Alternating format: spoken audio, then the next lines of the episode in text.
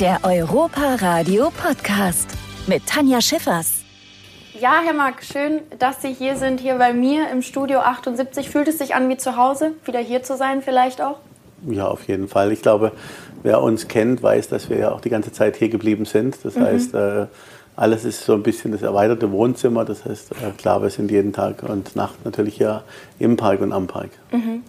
Wir haben uns ja heute hier zusammengefunden, weil wir einen Geburtstag feiern möchten, und zwar den 100. von Ihrem Großvater. Ist es für Sie heute ein, ein fröhlicher Tag oder ein doch eher trauriger, weil er nicht mehr bei uns ist? Ach, ich glaube, es ist so ein bisschen eine Mischung aus beidem. Natürlich äh, wäre man stolz darauf, ihm heute zeigen zu können, was und wie der Park sich entwickelt hat. Mhm. Nicht nur der Park, auch äh, sein Herzensbaby, nämlich Mark Reitz in Waldkirch. Und äh, da ist doch einiges und vieles passiert in den letzten paar Jahren, seit er nicht mehr bei uns ist. Ähm, ja, aber auch zufrieden oder auch ein Stück weit froh, dass äh, ähm, er letztendlich äh, doch auch von uns gehen konnte, ohne größere Schmerzen zu haben. Insofern äh, ist es so ein bisschen die Waage, aber ich glaube so ein bisschen mehr schon auch, dass man sich freuen würde, wenn er heute noch da wäre. Was glauben Sie, würde Ihr Großvater heute sagen, wenn er durch den Europapark gehen würde, die ganzen neuen Hotels sehen würde, das Rolantica sehen würde? Was, was glauben Sie, würde er da sagen? Der Großvater war eigentlich ein äh, Mann äh, weniger Worte. Das heißt, ich weiß gar nicht, ob er so viel äh, sagen würde. Ähm, ähm, sicherlich nicht zu meinem Vater, die schon mhm. immer auch ein, ein, ein, sehr kompetitives Verhältnis miteinander hatten. Äh, bei mir war er dann schon oftmals weicher und auch vielleicht eine Silbe mehr verloren, als es vielleicht bei meinem Vater der Fall war. Ähm, ich glaube, er wäre innerlich sehr, sehr stolz und äh, er hat den Spruch ja auch geprägt, eben äh, nicht äh, geschwätzt oder nicht geredet ist gelobt genug. Und äh, insofern, insofern war er schon ein Mann, äh, der wenig Worte äh, gebraucht hat aber im Innerlichen wäre er auf jeden Fall sehr, sehr stolz und vielleicht würde das dann mir mal ähm, abends vor dem Fernseher dann auch sagen. Aber er war eben einer, der eher zurückhaltend auch gelebt hat und das bei sich behalten hat. Thema wenige Worte. Ähm, es gibt ja sicherlich äh, Leute, vielleicht auch Parkbesucher, die Franz Mack nie kennenlernen durften. Wie würden Sie Ihren Großvater vielleicht in ein paar kurzen Worten beschreiben für jemanden, der ihn leider nicht kennengelernt hat? Ach, er war schon ein Stück weit ein Sturkopf. Also er war schon, er hatte seine Vision und äh, wenn er die dann hatte und wenn er die auch im Kopf hatte, war er schon einer, der äh, ja ein Mensch weniger Worte war, nicht minder herzlich, aber er war schon äh, ja so ein bisschen äh, Eigenbrötler, ähm, der eben wie gesagt jeden Tag äh, im Park unterwegs war, zumindest in den letzten Jahren. Und ähm, ich würde ihn als absolut geradlinigen, ehrlichen und sehr direkten Menschen äh, erklären. Also wenn er was gesagt hatte, dann äh, hatte das schon Hand und Fuß und äh, das konnte er in relativ wenigen Sätzen tun. Wenn ich es jetzt richtig rausgehört habe, hatten Sie ja als Enkelkind dann doch ein eher herzlicheres Verhältnis zu Ihrem Großvater. Gibt es da vielleicht irgendeine besonders schöne Erinnerung, ein Ereignis, an das Sie sich gerne zurückerinnern? Kann man da irgendwie eins von wahrscheinlich sehr, sehr vielen rauspicken? Ja, sicherlich. Ich äh, bin am Überlegen, was jetzt das, äh, das Außergewöhnlichste war. Es war ja so, dass mein Bruder Thomas und ich immer regelmäßig äh, am Wochenende nach Waldkirch gingen zu unseren Großeltern, weil es eben die Aufbauzeit des Parks war. Und insofern hatten meine Eltern oder unsere Eltern sehr, sehr viel zu tun mit diesem Aufbau des Parks. Und insofern gerade am Wochenende war viel los. Das heißt, wir durften zu Opa und Oma. War für uns natürlich immer das Highlight der Woche, wenn wir dann Bananza gucken konnten und äh, mit damals noch gelbem Sprudel, hat meine Oma immer gesagt, und äh, Vanillepudding und Schokoladepudding. Sehr bei lecker. mir der Vanillepudding, bei Thomas der Schokoladenpudding. Und äh, das war sicherlich eine ganz frühe Kindheitserinnerung, also auch so diese Nähe zu Waldkirch zu spüren, auch die Nähe zu unserem äh, äh Mutterhaus Markreitz, äh, da mit der, äh, sage ich mal, doch auch mit der Muttermilch es einzuziehen. Und dann später waren es natürlich viele schöne Erinnerungen hier im Park. Ob das jetzt ähm, gemeinsam äh, hier, als er im Park gewohnt hat, mit ihm durch den Park zu gehen, aber auch mit ihm durch den Park zu fahren. Und äh, viele äh, Filmaufnahmen, die ich noch mit ihm machen konnte, er war immer sehr, sehr schwer zu überreden, vor die Kamera zu gehen. Das war eben nicht unbedingt seins und ich habe ihn dann immer geschafft, für die Kamera zu ziehen, dass ich mit ihm eben eine Dokumentation machen konnte. Franz Mark ein Leben auf der Überholspur, dass ich eben nochmal ein Interview mit ihm auch im Garten gemacht habe, zu Hause. Und für mich sicherlich das einschneidendste Ergebnis dann auch seine letzte Elektrowagenfahrt ähm, als ich ihn, sage ich mal, nochmal von dem Fernseher weglocken konnte und sagen, komm Opa, mit deiner Dutch-Kappe, also äh, wir fahren nochmal gemeinsam Elektrowagen und es war sicherlich ein ganz besonderer Moment, weil er eben dann äh, in der Nacht verstarb und äh, somit kann ich dann schon sagen, bin ich auch stolz drauf, dass ich äh, die letzte Elektrowagenfahrt auch mit ihm unternommen habe. Das heißt, äh, Sie sind dann hier nochmal mit Ihrem Bruder, glaube ich, auch durch den Park zu dritt gefahren und haben sich quasi hier sein Lebenswerk nochmal angeschaut? Ja, richtig. Also wie gesagt, äh, ich hatte meinen Bruder dann angerufen, der war im Büro. Mhm. Als wir auf der Höhe der Euromir waren, im IWS-Platz, und habe gesagt, du komm noch mal, weil ich schon so ein bisschen gespürt habe, dass er natürlich äh, ähm, auch abgebaut hat die Tage davor. Und habe gesagt, lass uns noch mal mit durchfahren. Und insofern ähm, hat er dann schon sehr stolz äh, eben das Lebenswerk auch, ähm, das er ein Stück weit mit seinem äh, Sohn Roland aufgebaut hat, nochmal betrachtet. Mhm. Ist Ihr Großvater abseits von dem Unternehmerdasein auch sonst immer für Sie ein Vorbild gewesen? Weil ich kenne es zum Beispiel, ich habe sehr zu meinem Opa aufgeschaut. Ist das bei Ihnen ähnlich? Gut, äh, also Opa hatte für mich natürlich ähm, schon eine zentrale Schlüsselrolle, weil er natürlich der, mit, ja, der Mitbegründer des Erfolgs des Europaparks, aber auch ähm, ähm, die Wende in Waldkirch, also in dem mütterlichen Betrieb Markreiz, äh, ähm, ähm, mit begleitet hat, stark mit begleitet hat, natürlich mit seinen Brüdern Hermann und Willi, aber ähm, ähm, der Opa war schon derjenige, der auch zu den Künstlern, äh, zu den Schaustellern gefahren ist, der das Gesicht nach außen war in Waldkirch. Und insofern hat er mir extrem viel mitgegeben, wo kommen wir her, wer sind wir, was ist die Familie Mark, hat mir viele Geschichten auch erzählt ähm, ähm, über den Zweiten Weltkrieg, als er Gefangener in Russland war. Er hat mir dann erzählt, wie er eben das Unternehmen wieder aufgebaut hat.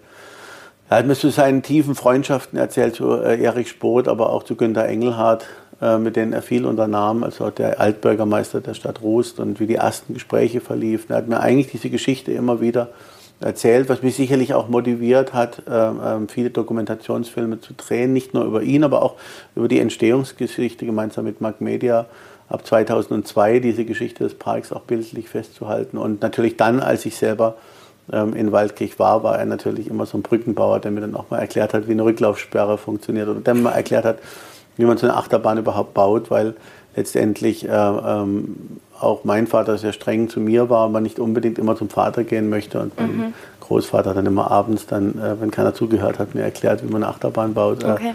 Insofern hat er dann eine wichtige Rolle gespielt und ich glaube schon, dass er auch sehr, sehr stolz darauf war, dass eben sein äh, größter Enkel oder sein ältester Enkel dann nach Waldkirch ging und auch drei Jahre dort tätig war, um sein Lebenswerk auch ein Stück weit äh, in eine neue Zukunft zu bringen. Und ich glaube, das äh, hat uns ganz, ganz stark verbunden.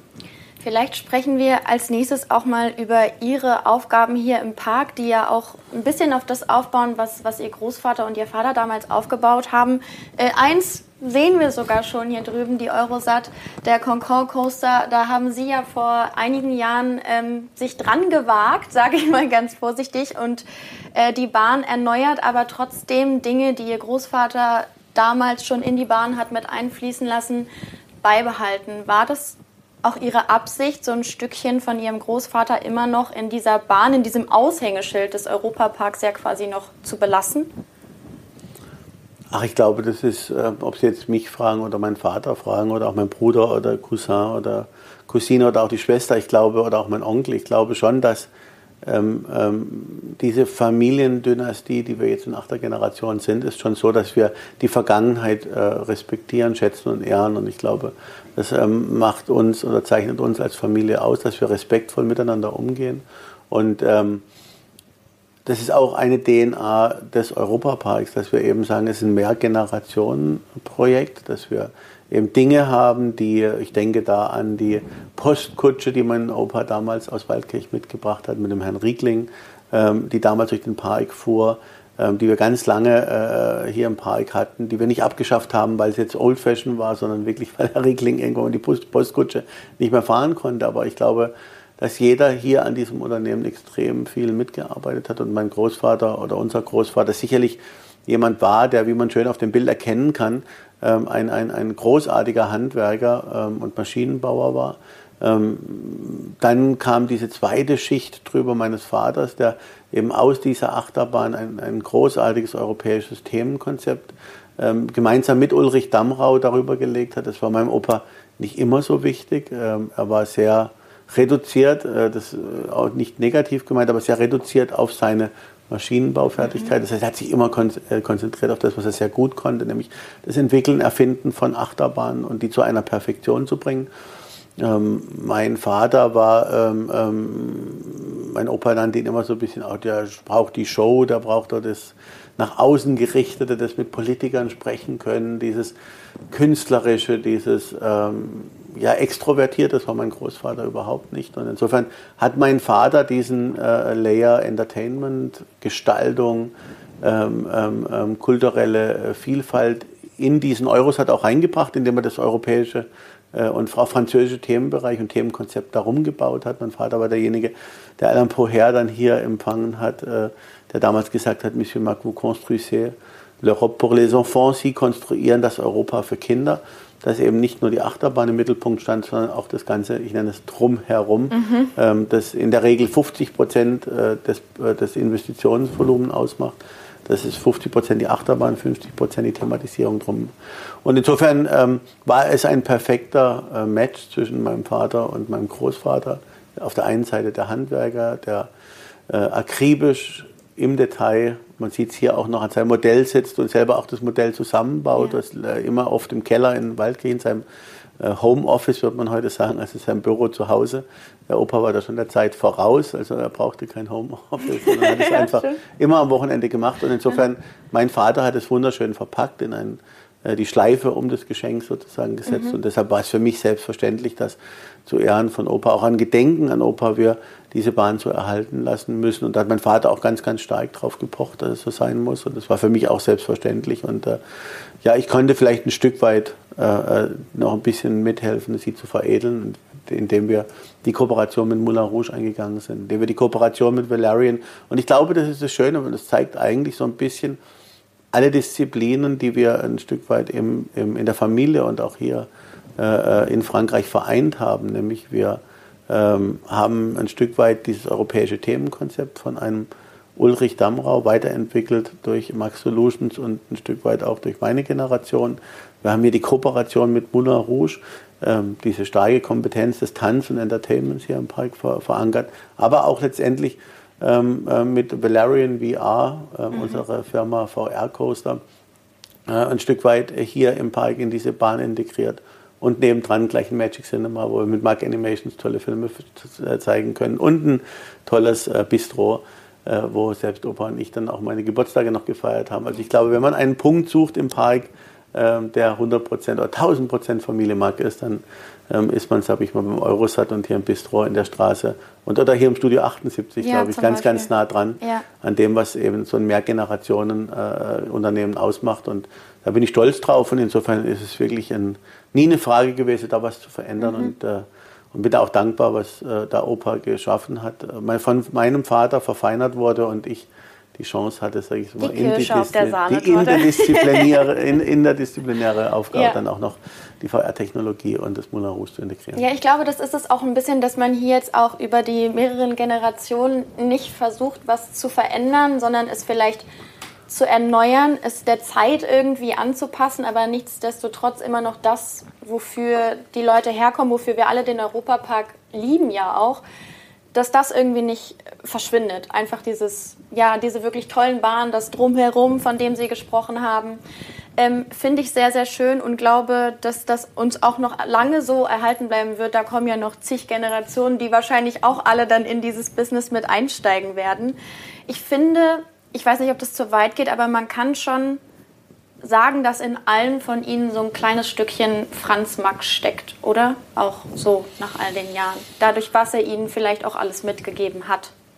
Also ich glaube auf jeden Fall. Ich glaube schon, dass, ähm, dass, dass klar, wie könnte es anders sein? Opa war natürlich auch der Mittelpunkt der Familie, zumindest der Familie, die damals ihn auch so erlebt hat. Wie gesagt, viele waren noch zu jung, um das alles zu verstehen und zu begreifen. Also insofern äh, sicherlich äh, seine Prinzipien und da war er manchmal zu treu, sehr treu. Also ja, wenn er dann seinen Stammtisch hatte, da konnte schon, also keiner konnte passieren, was wolle. Er war dann äh, beim Stammtisch und auch, ich erinnere mich, als der Bundespräsident Herzog damals bei uns war, mein Vater, glaube ich, eine Stunde lang versucht hatte, ihn vom Fernseher loszueisen, weil Herr Herzog abends, also sagt, da hat er nur gemeint, er ist auch nur ein Mensch und insofern, und ist dann sitzen geblieben. Also wie gesagt, diese ähm, Geradlinigkeit und diese manchmal Sturheit, die, die haben wir schon auch ein bisschen alle mitbekommen, glaube ich, klar. Mhm.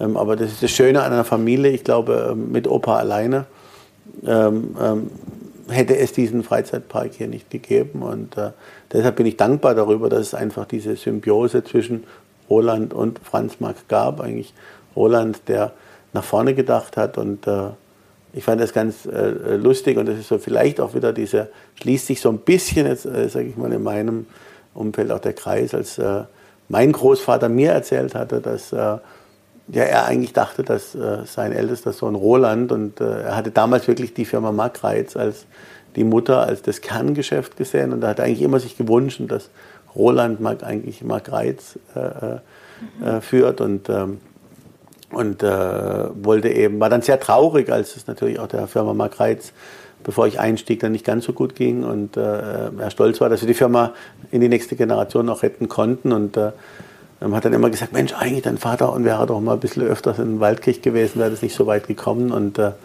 und äh, vor, vor drei oder vier Wochen äh, ähm, äh, hatte ich irgendwie meinen Opa durch meinen Vater wieder gehört, der, als mein Vater zu mir sagte, ach ja, eigentlich dachte ich ja, du machst nur Europapark, aber jetzt machst du das ganze Digitalisierung und diese ganze Julbi und das alles.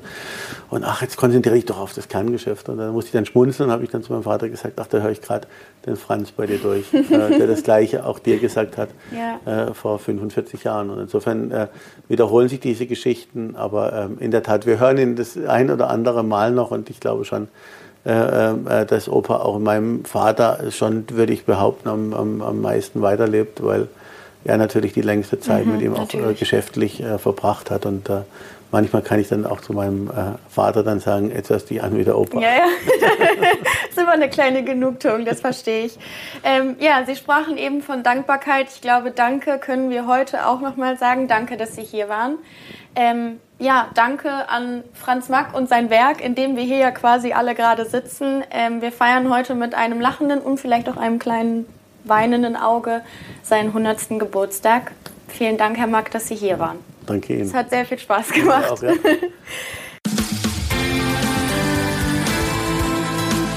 Der Europa Radio Podcast mit Jörg Schött. Ja, herzlich willkommen hier im Studio vom Europa Radio und äh, auch herzlich willkommen zu unseren Europapark Weeklies. Thomas Mack aus der Europapark Geschäftsführung ist da. Ja, hallo Thomas. Ja, hallo, grüß dich. Herzlich willkommen. Wir wollen heute über was sprechen. Das ist auch ein bisschen ein emotionales Thema natürlich, aber auch ein schönes, glaube ich, wenn man mhm. so ein bisschen zurückblickt. 100 Jahre Franz Mack. Franz Mack war dein Großvater, der zusammen mit deinem Vater auch den Europapark gegründet hat. Mhm. Vielleicht jetzt erstmal so als kleine äh, Einstiegsfrage. Wenn du jemandem deinen Großvater beschreiben müsstest, so in wenigen Stichworten, jemanden, der den noch nicht kennt, was würdest du sagen? Was ist das für ein Typ? Das ist eine, eine schwierige Frage. Äh, der Opa war äh, ein Riesenvorbild für mich, ist es auch immer noch. Ähm, er war ein sehr bescheidener Mensch äh, mit beiden Füßen auf dem Boden, äh, hat uns aber ganz viele Werte mitgegeben. Also ähm, er hat uns beigebracht, dass man vorleben muss, dass man äh, ja auch äh, vor den Mitarbeitern immer sein Bestes geben muss und nicht äh, von oben herunter delegieren äh, sollte, sondern eben auf Augenhöhe auch mit den Mitarbeitern zu reden und eben äh, sich eine richtig gute Kompetenz anzueignen, um letztendlich auch den Mitarbeiter zu zeigen, wo es, wo es lang geht. Also ich habe meinen Großvater unheimlich geschätzt, habe sehr viel von ihm gelernt und wir haben ja auch viel Zeit mit ihm verbracht, mein Bruder und ich. Äh, waren in unseren äh, jungen Jahren ja sehr oft in, in Waldkirch im, im, Haus meiner Großeltern am Wochenende, haben dort äh, viele Dinge äh, mit unseren Cousins angestellt, haben in den Hallen äh, von Margreiz gespielt und sind dann oft mit dem Opa ähm, morgens in den Europapark gefahren und abends dann wieder zurück zur Oma und äh, die Zeit hat uns unheimlich geprägt. Was glaubst du denn, Thomas, wenn du heute mit deinem Opa durch den Park gehen würdest? Einfach jetzt an einem ganz normalen Tag und er diese viele Dinge ja auch sieht, die er noch nicht äh, äh, gekannt hat. Wie würde er da reagieren? Was würde er vielleicht zu dem einen oder anderen sagen? Was glaubst du? Der war ja auch direkt und gerade raus immer. Ja, ja, er war ein sehr direkter äh, Mensch. Ähm, also ich glaube schon, dass er sehr stolz äh, wäre, äh, das zu sehen, was hier äh, entstanden ist nach seinem Tod. Ähm, aber ich glaube auch, dass er den mahnenden Finger gehoben hätte und auch gesagt hat, macht mal nicht so schnell, ähm, ähm, passt auf, dass wir äh, gesund wachsen, dass wir langsam wachsen. Natürlich erwarten auch unsere Gäste und unsere treuen Fans immer wieder neue, neue Dinge, aber er war auch der, der immer gesagt hat, äh, jedem eigenen Park zwar investieren, aber ähm, äh, für die ganze Familie. Also nicht nur die schnelle Achterbahn, sondern auch dann wieder was für, für, die junge, äh, für die jungen Kinder in einer Familie, weil unsere Zielgruppe sind die Familien und das war dem Großvater immer ganz wichtig, dass wir eben ein breites Angebot für die ganze Familie haben. Welche Einstellung, Thomas, hatte denn der äh, Opa zum Thema auch Gastronomie und Hotels, als das losging mit den Überlegungen? Wie war das damals? Ja gut, äh, die Gastronomie, äh, wir hatten ja den Heinz Schmidt, ähm, unser langjähriger Mitarbeiter, der die Gastronomie unter sich hatte und äh, der Opa war ein Genießer, also der hat es genossen, sein, sein Cappuccino zu trinken, hat da unheimlich ähm, ja, viel Zeit verbracht, auch in den Hotels später dann. Er war auch sehr oft vorne im Schloss natürlich bei Armin Rosenkranz ähm, und hat dort immer zu Mittag gegessen. Wenn, als die Hotels dann kamen, war er regelmäßig im Hotel und hat dort äh, zu Mittag gegessen, hat sich immer geärgert, dass äh, für ihn immer die Portionen extra groß gemacht wurden. Äh, das ist auch was, was der Opa immer gesagt hat, du kannst nur ein Schnitzel am Tag essen. Und er hat sich fürchterlich geärgert, äh, wenn er als Herr Mack kam und äh, der Kellner dachte, er muss jetzt eine extra große Portion für den Herrn Mack äh, zum Essen bringen. Das hat ihn wahnsinnig geärgert, ähm, weil er sich im Prinzip gar nie so wichtig nahm und im Prinzip ein ganz bescheidener Mann war. Und das habe ich unheimlich an ihm geschätzt. Wie erinnerst du dich denn oder beziehungsweise auch aus Erzählungen damals, wenn es um, um, dieses Thema Gastronomie auch ging? Ähm, war es damals leicht für deinen Opa, auch Partner zu finden oder war es eben nicht leicht? Äh, wie war denn da die Situation? Heute ist ja alles ganz normal, dass der Europapark das macht. Ich glaube, damals war das nicht so. Ja, generell, ich glaube, die letzten 45 Jahre haben gezeigt, dass man äh, unheimlich breit aufge äh, aufgestellt sein muss. Der Vater ist Maschinenbauingenieur, der Opa einfacher Handwerker, sage ich jetzt mal. Ähm, und auch das habe ich von ihm gelernt. Man muss nicht unbedingt ähm, studieren, um äh, letztendlich auch vorzuleben und große Dinge zu erreichen. Und die Geschichte hat uns gelehrt, dass wir schon immer auf uns selbst schauen mussten. Also wir haben ja auch keinen keinen Hotelier gefunden. Wir wollten ja damals ähm, letztendlich jemanden finden, der die Hotels betreibt, weil wir eben eher einen technischen Background hatten und äh, haben da niemanden gefunden und haben es dann selbst getan. Ähm, das war natürlich eine spannende Zeit, da gab es viele Learnings, aber heutzutage muss man sagen, zum Glück ähm, haben wir das selbst gemacht und haben dort viele Kompetenzen an, uns angeeignet. Äh, jetzt stehen natürlich die großen Hotelketten Schlange. Ähm, damals war das ganz anders. Jetzt gibt es ja in jeder Familie auch immer diese Geschichte, ja, der Großvater und in deinem Fall der Vater oder dein Onkel, das war vielleicht ein strengeres Verhältnis, aber sobald dann die Enkelkinder da sind, wird es alles ein bisschen milder. Wie hast du das erlebt und gibt's, du hast es vorhin auch so erwähnt, dass ihr gern mal Zeit mit dem Opa verbracht habt, äh, gibt es eine Erinnerung, von der du sagst, das ist ein besonderer Moment, an den ich mich mit dem Opa auch erinnere?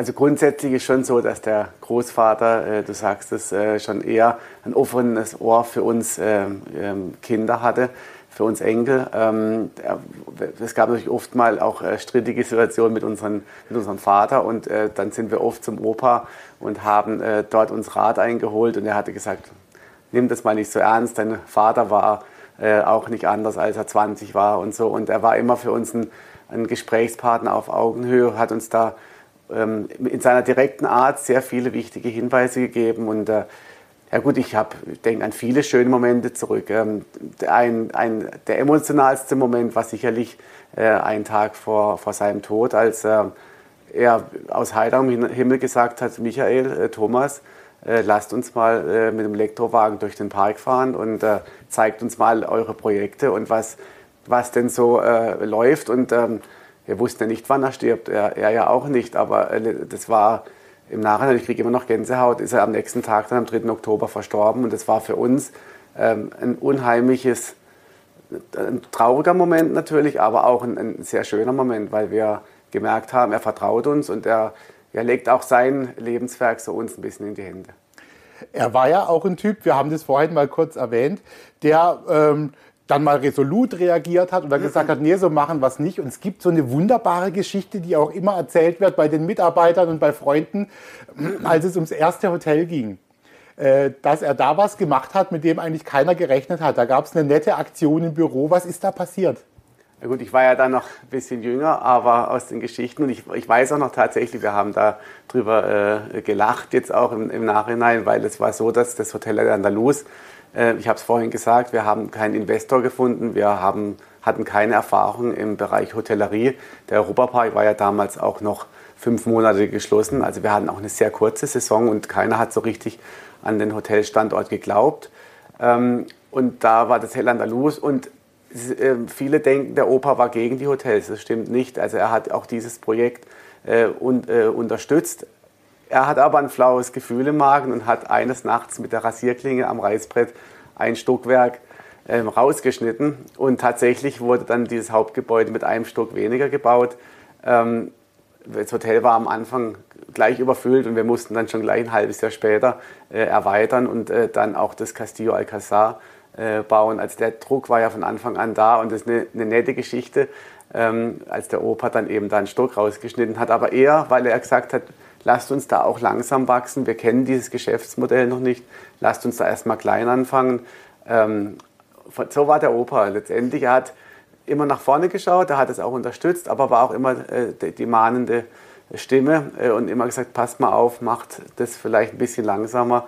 Ähm, und deswegen sind wir auch so bodenständig erzogen und einfach nehmen auch den Erfolg nicht für selbstverständlich. Das merkt man jetzt auch in der, in der Krise ein bisschen, dass wir äh, trotzdem optimistisch nach vorne schauen, weil wir wissen, woher wir kommen ähm, und ähm, dass das Geschäftsmodell Europapark auch funktioniert. Vielleicht noch eine Frage zum Schluss, Thomas. Welche Rolle, glaubst du, hat auch die Oma gespielt, die, die Lieselmark, äh, auch in dieser ganzen Konstellation? Das war ja, ähm, da waren ja auch viele Männer dann auch mit dabei, ne? dein, dein Onkel, dein Vater.